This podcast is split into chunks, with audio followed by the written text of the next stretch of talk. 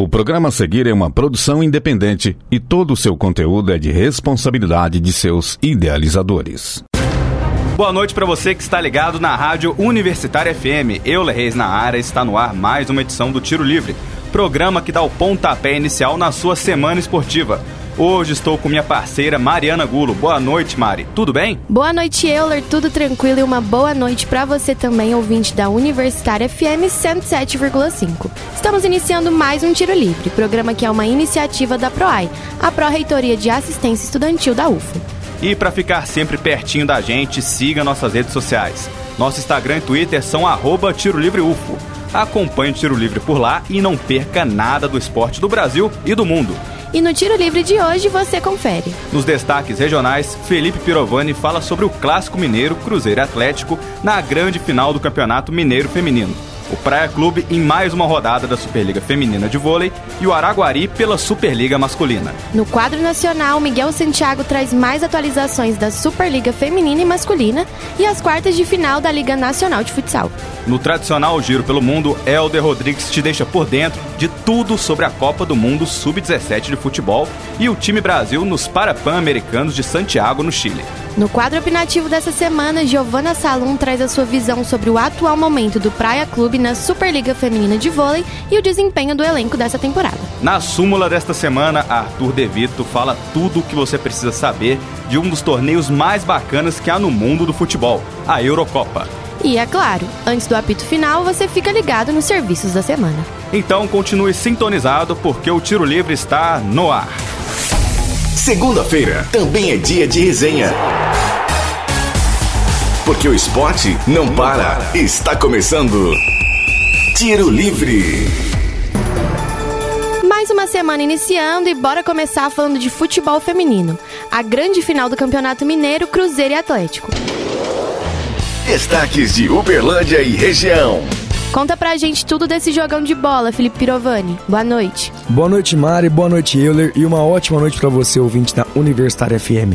Depois de três anos consecutivos, o Atlético Mineiro perdeu para o Cruzeiro. O Clube Celeste estava invicto na competição, tendo vencido cinco jogos e empatado um. Na semifinal, as meninas marcaram uma goleada de 6 a 0 contra o Nacional VRB. A partida disputada no Independência, em BH, começou bem pegada, como todo bom clássico, entre Atlético e Cruzeiro. O primeiro tempo foi marcado por chances de perigo para as goleiras Raíssa Tainá, do Galo, e Tati Amaro, do Cabuloso.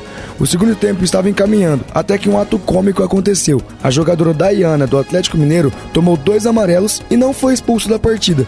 Depois depois de vários chutes parando no paredão atleticano, Bianca Brasil, artilheira absoluta da competição, fez o gol que garantia o título para o Cruzeiro. Mas, no minuto final da partida, Tati Amaro, goleira do Cruzeiro, fez um pênalti que poderia tirar o título do cabuloso. Imagina a responsa na mão dela nesse momento. Cometeu o penal e agora tinha que fechar o gol mas, como já estava definido pelos deuses do futebol, ela defendeu a cobrança e sacramentou a conquista do campeonato. É isso aí, depois de uma freguesia no feminino, o Cruzeiro se sacramentando campeão e também eu acho que mereceu por ter desempenhado o melhor futebol do campeonato até então. Passando agora para o vôlei feminino, como foi esse último jogo do Praia na Superliga Feminina, Pirovani? Então, Euler, na partida válida pela oitava rodada da Superliga, o Praia agiu como o atual campeão e superou o Fluminense, jogando em casa na Arena Dentil. O Fluminense até começou o primeiro set bem, mas não durou muito tempo, já que a oposta praiana, Monique Pavão, chamou a responsa e equilibrou a partida. A russa, Kuznetsova, também não fez menos e garantiu 5 pontos de saque, ajudando a fechar o set em 25 a 17. E se o primeiro set teve as duas como protagonistas, o segundo segundo set também tem um nome, Casiele. A ponteira da equipe mineira jogou muito e garantiu a tranquilidade no ataque para o time de Uberlândia, que fechou o segundo set com a mesma parcial do primeiro, 25 a 17. No terceiro set, a equipe carioca encaixou seu bloqueio e ataque. Paulo Coco técnico do Praia Clube começou a ajeitar a equipe e encostar no placar, mas o Fluminense reagiu e fechou o terceiro set em 26 a 24. No set derradeiro, a ponteira Casiele, eleita melhor em quadra no pós-jogo, comandou novamente o ataque uberlandense e conseguiu garantir o último set por 25 a 11, 3 sets a 1 para o Praia. É, são as meninas do Praia, né? Ainda falando de vôlei agora do representante masculino aqui da nossa região, como é que tá a caminhada do Araguari nessa temporada da Superliga Masculina, Pirovani? Nada fácil, viu, Mari? O Araguari ontem enfrentou o SESI Bauru lá no ginásio Paulo Scaff, no interior de São Paulo. O primeiro set foi equilibrado, mas no fim Clube Paulista conseguiu a vitória parcial por 25 a 20. No segundo set, o Araguari conseguiu ficar na frente do placar e perdeu a vantagem no meio da partida. Só que dessa vez não deixou o time da casa se criar e conseguiu fechar o set em 25 a 22. No terceiro set, o jogo foi muito parelho, do começo ao fim, com a maior distância de pontos sendo de apenas dois mas a distância se manteve e o SESI fechou por 29 a 27. No quarto set da partida, os paulistas lideraram do começo ao fim e fecharam por 25 a 19, dando o contorno final ao placar 3 a 1. Destaque da partida vai para Darlan, que ganhou pela primeira vez o prêmio Viva Vôlei de melhor jogador da partida. Então é isso, Maria Euler. Esses foram destaques de Uberlândia e região. Até a próxima. É, o vôlei da nossa região, o esporte em geral pegando fogo. Seguindo o programa, bora saber mais do que andou rolando no restante dos jogos da Superliga masculina e feminina. Destaques nacionais. Miguel Santiago, meu parceiro, o que você trouxe de destaque pra gente? Boa noite. Boa noite, Euler. Boa noite, Mário. Um boa noite especial para você, ouvinte ligado no Tiro Livre. Como o Pirovani falou, o Praia Clube venceu o Fluminense por 3 a 0 e é o atual líder da Superliga Feminina de Vôlei. Mas não pense que foi só o time berlandense que se deu bem essa semana não, hein? Logo no comecinho da semana, o Minas venceu por 3 sets a 0 o Brasília. A partida que aconteceu lá em BH contou com um fato curioso. Todos os três sets acabaram com o mesmo placar, 25 a 23. Os rumos que os sets tomaram também seguiram um roteiro bem parecido. Uma equipe abria vantagem e a outra encostava no placar. Apesar dos sustos, o Minas conseguiu finalizar melhor os sets e terminou o jogo com mais 3 pontos na tabela. No mesmo dia, o Fluminense atropelou o Pinheiros, lá no Rio de Janeiro. A partida começou até que equilibrada, chegando na parcial de 4 a 3. A partir daí, Pietra e o Zelac abriram 5 pontos de vantagem. Só que, com muito mérito a atuação da ponteira Carol, o Pinheiros empatou tudo, 9 a 9. Mas o gás acabou por aí. A equipe visitante perdeu o ritmo e acabou ficando para trás no finalzinho do primeiro set, que fechou em 25 a 23. Daí para frente foi só para trás. O Fluminense manteve a constância dos ataques e o Pinheiros não conseguiu acompanhar. Resultado final: 3 sets a 0 para o Fluminense, que com grande destaque para a oposta Ariane e para a ponteira Sérvia Uzelac, finalizou a partida com parciais de 25 a 22, 25 a 18 e novamente 25 a 18. Indo para a quarta-feira, o Maringá venceu fora de casa o Osasco por 3 sets a 1, com parciais de 25 a 21, 20 a 25, 25 a 21 e 25 a 19. O Maringá, apesar do deslize no segundo set, conseguiu fechar a partida e levar mais 3 pontos para casa. No mesmo dia, o Flamengo fez sua estreia contra o Barueri e as duas equipes protagonizaram um jogaço. A partida aconteceu no aniversário de 128 anos do Flamengo, mas quem ganhou o presente foram os telespectadores, que puderam ver um jogo de vôlei do mais alta qualidade sendo jogado. A partida que aconteceu no ginásio do Clube Carioca começou equilibrado até metade do set, quando o Flamengo conseguiu abrir vantagem e não desperdiçou ela até o final do primeiro set, que ficou com um parcial de 25 a 15. O segundo set começou igual, as duas equipes pontuando e até mesmo empatando. Porém, quem saiu na frente dessa vez foi o Barueri, que fechou o set em 25 a 21. No terceiro set, o Barueri abriu vantagem no começo, porém ao longo do set e após alguns erros da equipe paulista, o Flamengo virou e desempatou o jogo, com parcial de 25 a 17. Já com a corda no pescoço, as jogadoras do Barueri reagiram mais uma vez e saíram na frente no quarto set. O grande destaque foi a sensacional entrada da reserva Ana Rudiger, que foi essencial para que a equipe paulista empatasse tudo com a parcial de 25 a 17. O jogo, enfim, chegou no tie-break, que foi completamente dominado pelas rubro-negras, que fecharam um disputadíssimo jogo com parcial de 15 a 9 e deram um presentão de aniversário para seus torcedores. Agora, saindo um pouco de todo esse frenesi, na quinta tivemos um confronto tranquilo entre Bauru e São Caetano. O Bauru venceu fora de casa por 3 sets a 0, com parciais de 25 a 21, 25 a 21 novamente no segundo set e 25 a 16 no terceiro e último set. Na sexta-feira, a calmaria acabou mais uma vez quando Minas e Flamengo se enfrentaram. O confronto foi quente dentro e fora de quadro. Com temperatura chegando a 40 graus, o jogo que foi quase adiado teve início. E que início, viu? Com ataques potentes da poteira Pridaroit, o Minas saiu na frente logo no início da partida e conseguiu manter a diferença até o fim, fechando o primeiro set em 25 a 17. Com ótimas jogadas da central Valkyria, o Flamengo conseguiu levar a melhor nos dois sets, que foram fechados com parciais de 25 a 23. No quarto set, a ponteira Penha chamou a responsa e encaixou ótimos ataques para o Minas, levando o jogo para o tie-break e finalizando o set com parcial de 25 a 17. No tie-break, a equipe mineira começou melhor e conseguiu emplacar 3 pontos de vantagem. O Flamengo conseguiu diminuir a diferença e empatou duas vezes. Os esforços não foram suficientes e os bloqueios da levantadora estadunidense Diana Gray fizeram com que o Minas ganhasse o último set por 15 a 9. Dito isso, a tabela atualmente está assim: Praia Clube em primeiríssimo lugar com 9 pontos, o Minas vem logo abaixo com 8, César Baru em terceiro com 7, Fluminense em quarto com 6 pontos, Maringá, Osasco, Sesc Flamengo e Blumenau empatados com 3 pontos. Abaixo dessa galera tá o Pinheiros com 2 pontos e o Barueri com apenas um. São Caetano e Brasília são os que mais se deram mal até agora e estão com nenhum ponto. Mas ó, Fica ligado porque tudo isso pode mudar. Por questões de calendário, vários jogos de rodadas anteriores vão acontecer nessa semana. Então já marca no calendário que tem muito jogão vindo aí e é claro, você vai poder conferir tudo aqui pelo tiro livre. É, Miguel, fim de semana agitado no vôlei feminino. Será que nosso Praia vai conseguir manter o primeiro lugar? Mas me conte, e o restante da rodada da Superliga Masculina, Miguel, como é que tá? É, Mari, a categoria masculina da Superliga de vôlei também tá pegando fogo. Durante essa semana, tivemos mais alguns jogaços. Lá em Contagem, Cruzeiro e Bauru estrearam na competição. O time mineiro, que já possui oito títulos, estreou em alto nível e venceu o Bauru por 3 sets a 0, com parciais de 25 a 19, 25 a 22 e 25 a 20. Se o jogo lá em Contagem foi morno, Blumenau e América vieram para esquentar o clima em um jogaço em Montes Claros. A partida foi a estreia do Blumenau no campeonato que começou vencendo o primeiro set por 25 a 20.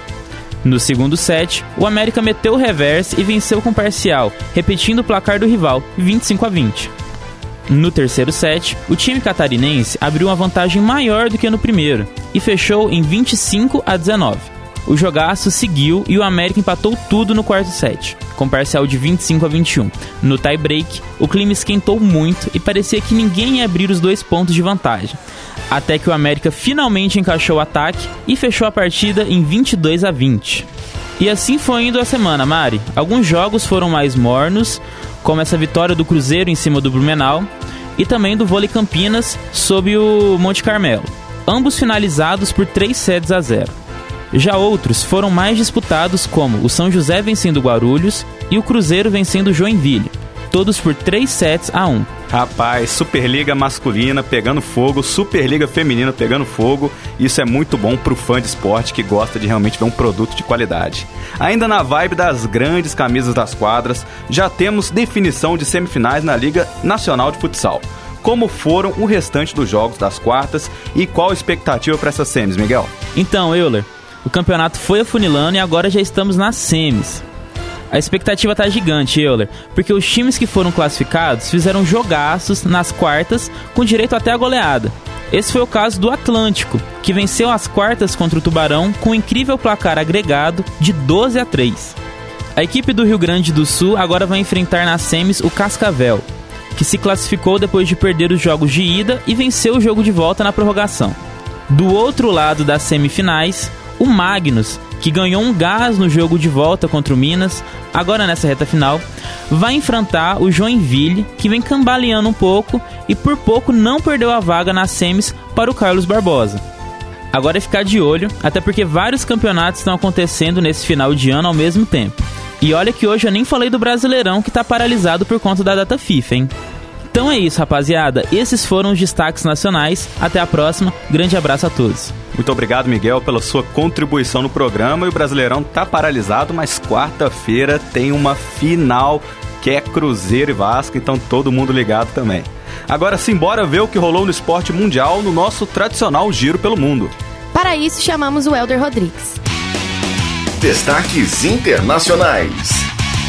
Elder, Mundial Sub-17 rolando, Brasil na área e o povo quer saber. Os crias levam ou não o caneco? Boa noite. Boa noite, Mariana, Euler e aos ouvintes do Tiro Livre. Olha, já respondendo sem medo de ser feliz, se continuar com esse desempenho, a chance é boa demais. Mas é complicado bancar o pai de Ná e cravar qualquer coisa, principalmente por eu ainda estar traumatizado com a eliminação do Sub-20 no último Mundial para a possante seleção de Israel. Fato é que a seleção não se classificar para as oitavas de final era praticamente impossível, visto que dois dos quatro integrantes dos grupos iriam diretamente para a próxima fase e os quatro melhores terceiros colocados gerais também se classificariam. Então, não estar na próxima fase disputando em um grupo com Inglaterra, Irã e Nova Caledônia teria que fazer muito esforço. Aliás, informação cultural para o ouvinte que também não conhecia. Nova Caledônia é um conjunto de ilhas que faz parte do território francês lá na Oceania, bem ao lado da Austrália. Eu vi umas fotos aqui e achei o lugar bem legal, mas com certeza o forte da rapaziada lá não é futebol, já que encerraram o Mundial com três goleadas nas costas. 10 a 0 para a Inglaterra, 9 a 0 para o Brasil e 5 a 0 para o Irã. Praticamente o time bônus do grupo C. E esse saldo acumulado nas goleadas contra a simpática seleção da Oceania foi o que praticamente definiu as posições no grupo. Mas, antes de falar disso, vamos ao retrospecto do Brasil na primeira fase. O sinal de alerta foi ligado na seleção canarinha quando, depois de abrir 2 a 0 no jogo de estreia frente ao Irã, os crias perderam a mão da partida e deixaram os persas virarem para 3 a 2. Na primeira rodada, a seleção só não ficou na lanterna porque a Inglaterra macetou a Nova Caledônia, como falamos aqui anteriormente. E claro, a recuperação teria que vir no confronto contra os neocaledônios. E veio, em partida massacrante, com 77 finalizações brasileiras, uma a cada 83 segundos. E o placar final terminou em 9 a 0. Destaques para Cauã Elias, que cravou 3, e Rayan, com 2 na conta. Outro destaque é que essa goleada superou o antigo recorde brasileiro na competição, um 7 a 0 frente à Áustria no Mundial de 97, com um tal de Ronaldinho Gaúcho em campo, dando seus primeiros passos com a camisa do Brasil. Com os primeiros três pontos na conta e um saldo positivo, era bater de frente com os ingleses pela liderança do grupo, que haviam ganhado a sua segunda partida por 2 a 1 contra o Irã e estavam com seis pontos. Uma vitória ali era fundamental, já que com certeza o Irã faria três pontos no seu jogo frente à Nova Caledônia e poderia ameaçar essa vaga direta da seleção na próxima fase. Apesar de toda essa tensão matemática, os garotos já iniciaram a partida mostrando que estavam prontos para cumprir o dever de casa. Boa jogada de ambos os lados, Brasil arriscando muito e o goleiro inglês Setford operando verdadeiros milagres embaixo da baliza. Passava o tempo e o zero não saiu do placar. Precisava daquela individualidade e ela apareceu. Em boa infiltração e finalização barrada de Estevão, ele, Cauã Elias, não desperdiça chapa a bola ainda no ar e tira do alcance de Setford. 1 a 0 Brasil. Aos 8 minutos da segunda etapa, em jogada trabalhada a partir de escanteio, da Mata aproveitou o cruzamento certeiro de esquerdinha e testou para o gol. O goleiro inglês até toca nela, mas não dá conta de impedir o segundo gol. Com a vitória por dois gols de diferença, o Brasil estava liderando o grupo por um gol de diferença, mas Indala, em cobrança de pênalti assinalada pelo VAR, diminuiu o prejuízo inglês. Com o resultado, Inglaterra passou em primeiro no grupo com 6 pontos e saldo de gols 10. Brasil veio logo atrás, com a mesma pontuação e saldo 9. Irã, também com 6 pontos, mais saldo 5, avançou como um dos quatro melhores terceiros colocados gerais. E abrindo as oitavas de final hoje, às 5h30 da manhã, aliás, que horário complexo, viu rapaziada? A parada era contra o Equador. E mata-mata, vocês sabem, perdeu, volta para casa, sem choro e sem conversa e tinha que ser justamente contra o Equador, que é a atual pedra no sapato do Brasil sub-17. No Sul-Americano da categoria, foram dois empates por 2 a 2 e outros dois empates em amistosos. No Mundial, precisava ser diferente. Logo aos 14 minutos iniciais, Cauã Elias fez excelente trama pelo meio da área com Estevão, que crava no fundo do gol. E a tônica do primeiro tempo foi essa: Brasil superior, Equador nas cordas. Só que novamente o fator apagão foi aparecer. Aos 48 minutos, a bola ficou viva na área brasileira e Bermudes guardou. 1 um a 1. Um. Balde de água fria que deixou a segunda etapa mais disputada e pegada, até a altura dos 25 minutos. Ninguém tirava o empate do placar e o Brasil tinha falta na entrada da área. Estevão foi para a bola, bateu, desviou na barreira e morreu dentro do gol. 2 a 1 e dois gols dele, viu? O iluminado. Luigi, aos 44, deu números finais da partida, aproveitando bom cruzamento de Pedro Lima. 3 a 1. Agora o Brasil aguarda o adversário que sairá do confronto de amanhã entre Venezuela e Argentina. Será que serão os hermanos pelas quartas, Mari? Será que vem aí uma vingança da Copa do Mundo? Vamos aguardar. E aproveitando a deixa, já deixamos aqui aquele lembrete para os ouvintes que amanhã já tem Brasil e Argentina, nove e meia da noite. Bora torcer também para a seleção principal desempenhar bem, igual os garotos do Sub-17. E vindo Brasil, vindo qualquer um, a gente não pode escolher adversário quando se tem a pretensão de ser campeão. Mas se vier a Argentina, que tome aquela sacolada pra gente ficar feliz, tanto no principal quanto no sub-17. Passando para os jogos para pan-americanos, tivemos o primeiro fim de semana de jogos agora.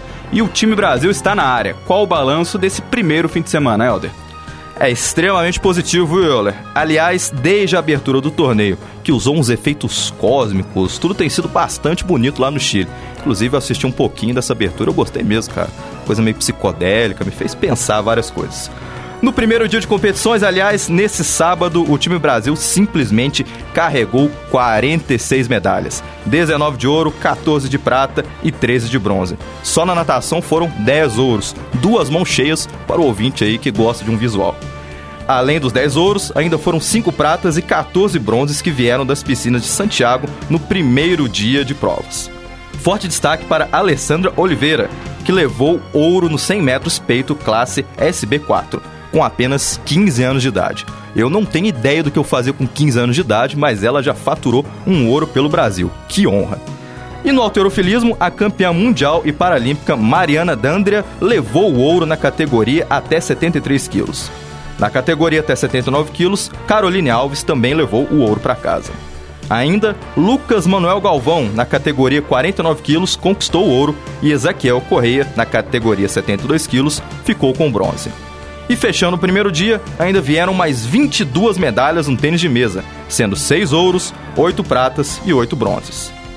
Agora, passando para o segundo dia de provas, ontem o time Brasil faturou mais 30 medalhas, chegando ao total de 33 medalhas de ouro, 21 pratas e 22 bronzes, líder absoluto no quadro geral, inclusive. Destaque novamente para a natação, que puxou mais oito ouros. Dois deles só no pescoço do Gabriel Bandeira, atleta aqui do Praia Clube, que venceu nos 100 metros costas S14 e 200 metros livres S14. E é isso, gente. Vamos seguir acompanhando o Brasil tanto no Chile quanto no Mundial Sub-17 lá na Indonésia, sempre torcendo para os nossos guerreiros e guerreiras brasileiros. Forte abraço para vocês. É isso, Helder, do Praia pro Mundo, né? Representando o Berlândia aí ao redor do Brasil. E no quadro opinativo dessa semana, chamamos Giovana Salum para falar sobre esse início de temporada do Praia Clube na Superliga Feminina e como o elenco vem se desempenhando. Agora, no Tiro Livre. Opinião. Satisfeita com o que anda vendo, Gi? Ou tem coisa para ajustar ainda? Boa noite. Boa noite, Mari, Euler e a todos que estão ligados aqui no Tiro Livre. É isso aí, pessoal. A temporada 23-24 da Superliga Feminina tá on. E o Praia segue agitando as quadras em boa parte dos jogos já disputados pelas nossas meninas nesse começo de campeonato. Até o momento, a equipe aurinegra tem quatro partidas jogadas pela atual edição do torneio, já tendo enfrentado São Caetano, Vôlei Bauru, Blue Vôlei e Fluminense. Ainda que o time do Praia tenha sofrido uma mudança imensa no elenco entre uma edição e outra do campeonato, vou falar que, no geral, tô bem satisfeita com o desempenho das meninas nesse comecinho de temporada. Primeiramente, convenhamos que a manutenção de boas relações entre as atletas é essencial para o sucesso de um time, independente do esporte. Pois bem, isso não falta na equipe atual do Praia. Desde o compartilhamento de stories gravados durante os treinos até as comemorações enérgicas a cada ponto marcado nos jogos, é visível que veteranas e novatas estão bem entrosadas e demonstram bastante orgulho em vestir o manto do nosso querido clube. Eu atribuo grande parte desse fenômeno ao aumento da projeção que o Praia ganhou no vôlei nacional após a conquista do bicampeonato da Superliga, o que gera um ambiente ainda mais motivado para que o time cresça em nível técnico. Mas bora trazer um pouco disso para a realidade? Desde a estreia do Praia nessa nova edição da Superliga, eu pude assistir duas dessas quatro partidas ao vivo. E que jogaços, pessoal! Meu destaque vai para a última sexta-feira, quando o Praia jogou contra o Fluminense. Pensa em uma partida em que as jogadoras estavam inspiradas. Começando pela Cassiele, que ao fim do confronto foi eleita a melhor jogadora da partida. A menina deu um show no ataque e no bloqueio, sempre chamando a torcida para comemorar a cada ponto marcado pelo time. Junto dela, a Denísia, Milka e Monique também colocaram os tricolores para correr do outro lado da rede. Vale ressaltar que a nossa aposta pontuou em todos os fundamentos nesse dia, acumulando acertos para o Praia no saque, ataque e bloqueio. Tudo isso sem falar na defesa impecável montada pela líbero Natinha e a ponteira Kuznetsova. Além das duas não terem deixado nenhuma bola cair, foi feito um ótimo direcionamento para que a Nayane levantasse e até marcasse os famosos pontos de bola de segunda. Com certeza, esse é um dos quesitos em que o Praia mais melhorou desde a última temporada. Ainda assim, pessoal, precisamos lembrar que nem tudo no esporte é um mar de rosas. Isso porque logo na segunda rodada do campeonato, o Praia sofreu uma derrota feia contra o Vôlei Bauru em sua primeira partida disputada fora de Berlândia. Por mais decepcionante que tenha sido ver o Praia perder a invencibilidade tão cedo no torneio, esse jogo foi essencial para lembrar a torcida e, confesso a mim mesma, que o novo time do Praia ainda está ajustando sua dinâmica de jogo. Querendo ou não, essa é uma tarefa que demanda muita dedicação vinda das atletas, assim como paciência e apoio por parte de seus leais fãs. Entre tantos elogios e ressalvas, concluo que as meninas do Praia têm muito potencial de melhorar seu desempenho em quadra conforme o andar do campeonato. Principalmente quando levamos em consideração o nível altíssimo das atletas que entraram e permaneceram no time para a atual temporada. Mais importante do que carregar a fama de equipe invencível durante a fase de pontos corridos, as aurinegras precisam manter regularidade de sua performance em quadra e focar em conseguir uma boa colocação para o mata-mata, e chegar justamente a esta fase com o time já bem entrosado. Só digo uma coisa: o Praia chegou muito animado nessa temporada e a torcida berlandense dá um show a cada jogo com sua cantoria contagiante. Só tenho coisas boas a esperar para as próximas partidas. No mais, gente, fico por aqui. Foi muito bom estar aqui com vocês de novo depois de tanto tempo. Mariana, Euler, passo a bola para vocês. Um abraço a todos os nossos ouvintes e até a próxima.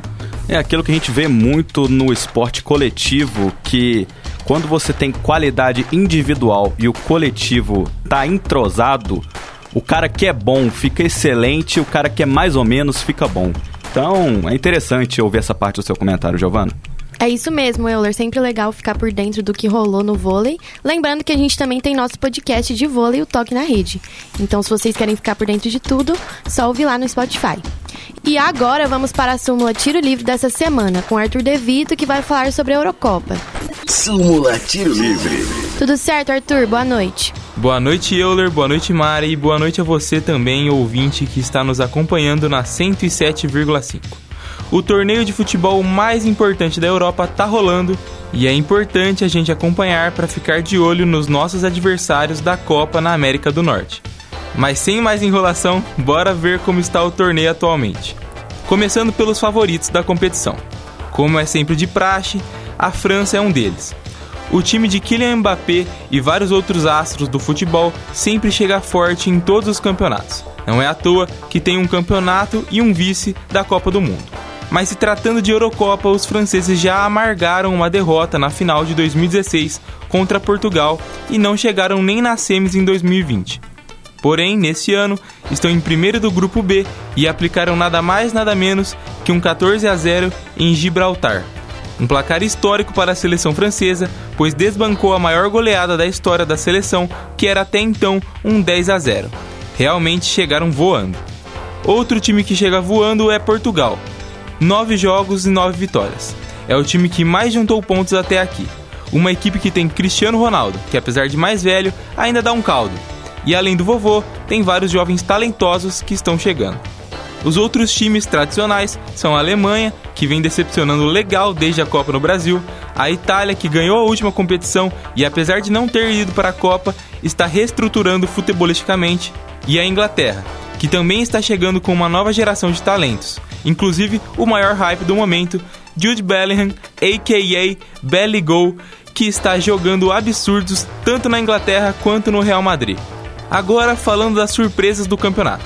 Temos a Ucrânia, que ainda sonha com a classificação no grupo C e pode tirar a vaga da Itália na última rodada das eliminatórias. Além da Ucrânia, temos também a Turquia, que está à frente do país de Gales e a toda poderosa Croácia no grupo D. A Albânia e a República Tcheca também surpreendem e vão deixar a Polônia de Lewandowski fora da próxima fase. A Albânia, que inclusive é treinada pelo ex-técnico do Corinthians, Silvinho, que até que está fazendo um bom trabalho por lá. E falando das decepções, já que acabamos de citar eles, vamos falar dos poloneses. O time desde a Copa do Mundo mostra que está capengando, mas ficar de fora das fases finais da Euro é uma coisa difícil de se entender. Saindo de um time de um goleador monstruoso para outro time com um goleador tão bom quanto, a Noruega de Haaland também acabou decepcionando. O time norueguês até tem um time competitivo e vários jogadores em clubes de ponta na Europa, mas ainda não está conseguindo decidir em jogos grandes. E além disso, nessa fase final, Haaland não irá por conta de uma lesão. Ou seja, o natural seriam as coisas não evoluírem tanto, principalmente agora. Mas basicamente é isso, pessoal. Já já começa a fase de mata-mata, que é onde veremos quem é quem. Mas até agora só temos a perspectiva do que pode acontecer. Mas o que vocês acham? Quem vai levar a Euro 2023-2024? Senhoras e senhores, fico por aqui e uma ótima semana esportiva para vocês. É, Arthur, campeonato agitado. Será que isso que a Alemanha vive é o karma pelo 7 a 1 que a gente sofreu? Eu espero que seja, porque eu seco a Alemanha em todo tipo de jogo possível desde aquele fatídico dia em 2014. E por último, mas não menos importante, papel e caneta na mão, porque é hora dos serviços da semana. O que acontece na UFO? Você fica sabendo no Tiro Livre. Serviços UFO. Foi prorrogado até dia 23 de novembro, essa quinta-feira, o concurso para professor do Magistério Federal com atuação na Faculdade de Medicina da UFO, a FAMED. A atuação do docente aprovado será no ensino da área de cirurgia no aparelho digestivo, com regime de trabalho de 20 horas semanais. Para informações complementares sobre o concurso, você pode acessar a notícia completa no portal Comunica. Amanhã é o último dia para se inscrever na segunda semana Compartilhe Vida, com a temática Compartilhando Esperança e Conectando Experiências. O evento é em comemoração ao Dia Nacional do Doador de Sangue no próximo sábado. Além disso, a semana Compartilhe Vida visa conscientizar tanto sobre doação de sangue quanto de medula óssea. É tudo gratuito, são 100 vagas e dá certificado. Para se inscrever, acesse o eventos.ufo.br. A Secretaria Municipal de Educação encerra amanhã, dia 21, às 11 da noite, o período de inscrições para o preenchimento de vagas nas escolas municipais urbanas, organizações da sociedade civil parceiras e Escola Municipal Cidade da Música. A inscrição pode ser feita pelo portal da Prefeitura no link Inscrição Escolar. Mas atenção, que inscrição não é garantia automática da vaga para o ano letivo de 2024. Neste ano, terão prioridade no atendimento dependentes de mulheres vítimas de violência doméstica e familiar e mães solos, a fim de serem matriculados ou transferidos para escolas mais próximas de suas residências. Apito Final. Tiro Livre. Apito final do Tiro Livre de hoje. Para sugestões e dúvidas, mande mensagem no Facebook do programa www.facebook.com/tiro livre. Aproveite e curte a página da Rádio Universitária FM no Facebook e no Instagram. Além disso, dá uma força pra gente e siga o programa por lá, arroba Tiro Livre UFO. Fique atento às próximas edições. Semanalmente, nas segundas-feiras, às 8 horas da noite. Vale ressaltar que todos os nossos programas estão disponíveis no nosso Spotify. Também no Spotify, fique de olho nos nossos podcasts. É só pesquisar Tiro Livre UFO no aplicativo. O Tiro Livre é uma iniciativa da PROAI, Pró-Reitoria de Assistência Estudantil da UFO. Caso você esteja andando pelos campi da UFO e notar alguma movimentação estranha, entre em contato com o WhatsApp da UFO Segura. 34 999 96 4597. Repetindo, 34 999 96 4597. E olha, você que curte o nosso trabalho e quer vir conhecer a gente ou acompanhar uma gravação aqui na rádio, saca só. Chama a gente lá no Instagram do Tiro Livre ou nas redes da Universitária FM pra gente marcar essa visita. Vai ser um prazer te receber aqui na nossa casa. Essa edição foi produzida por Elder Rodrigues, Felipe Pirovani, Miguel Santiago, Giovana Salum, Arthur Devito e Euler Reis. Apresentada por mim, Mariana Gulo, e pelo meu parceiro Euler Reis. Edição de Benício Batista, revisão de Vanessa Matos, apoio técnico de Adinho Borges e Mário Azevedo. Boa noite, Mari. A você, ouvinte, muito obrigado pela audiência nesta edição do Tiro Livre. Boa noite, Euler. E a todos que estiveram conosco na 107,5, um abraço e uma ótima semana esportiva para vocês. Universitária apresentou Tiro Livre. O conteúdo que você ouviu é de uma produção independente, sendo assim de inteira responsabilidade de seus idealizadores.